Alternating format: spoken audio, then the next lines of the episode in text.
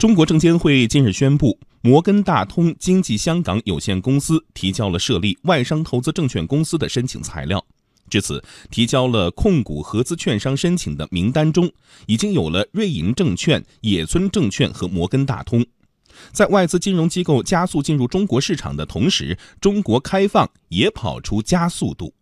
来听央广经济之声记者刘倩茹的报道。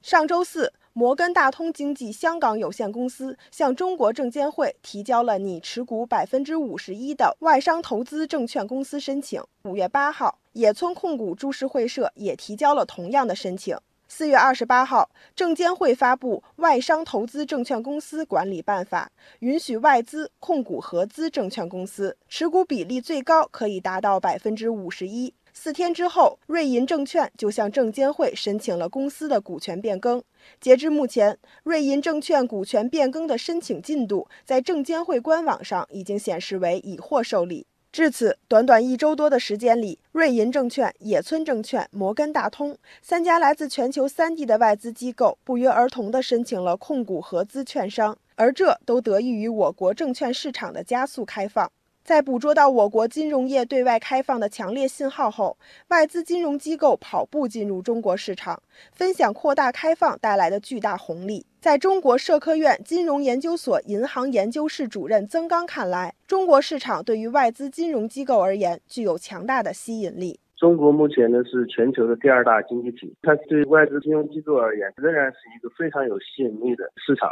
尽快加快在中国的布局，显然是很多大的外资机构一直有的这个想法。政策一下来，很多可能是以前已经做好准备的了，那么就马上就付诸行动。瞄准中国市场的不仅是证券机构、保险、制造业企业等外资机构，也加快了进入中国市场的步伐。上个月底，全球最大的互联系统制造商之一美国安菲诺集团在浙江的投资项目正式奠基，总投资二点三亿元的工厂将主要从事电子元器件等产品的研发和制造。曾刚分析说，外资机构的不断注入将提高整个中国金融市场的效率。给我们提供服务的机构 又多了，而且机构呢有非常多的经验的，都会提高整个金融市场金融体系的效率和服务的水平。对我们普通老百姓也好，还是其他的金融服务的对象而言的话呢，这肯定是件好事。过去，我国吸引外资主要依靠优惠政策。不过，随着开放脚步的加快，改善投资环境成为了如今我国吸引外资的主要方式。商务部新闻发言人高峰表示，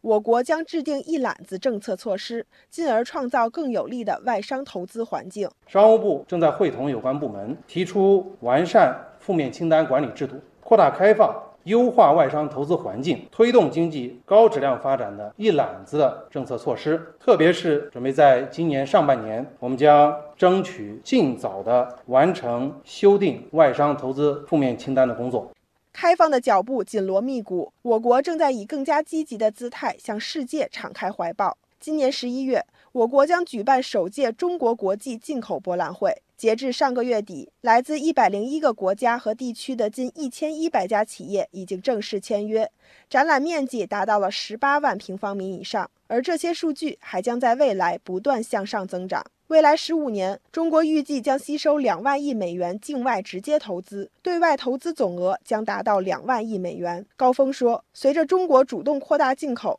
中国外贸发展将惠及所有贸易伙伴。中国将主动扩大进口，中国对外贸易的发展不仅能够惠及中国经济和中国人民，更能带动所有贸易伙伴的共同繁荣，惠及全球经济和世界各国人民，使人类命运共同体更加的紧密。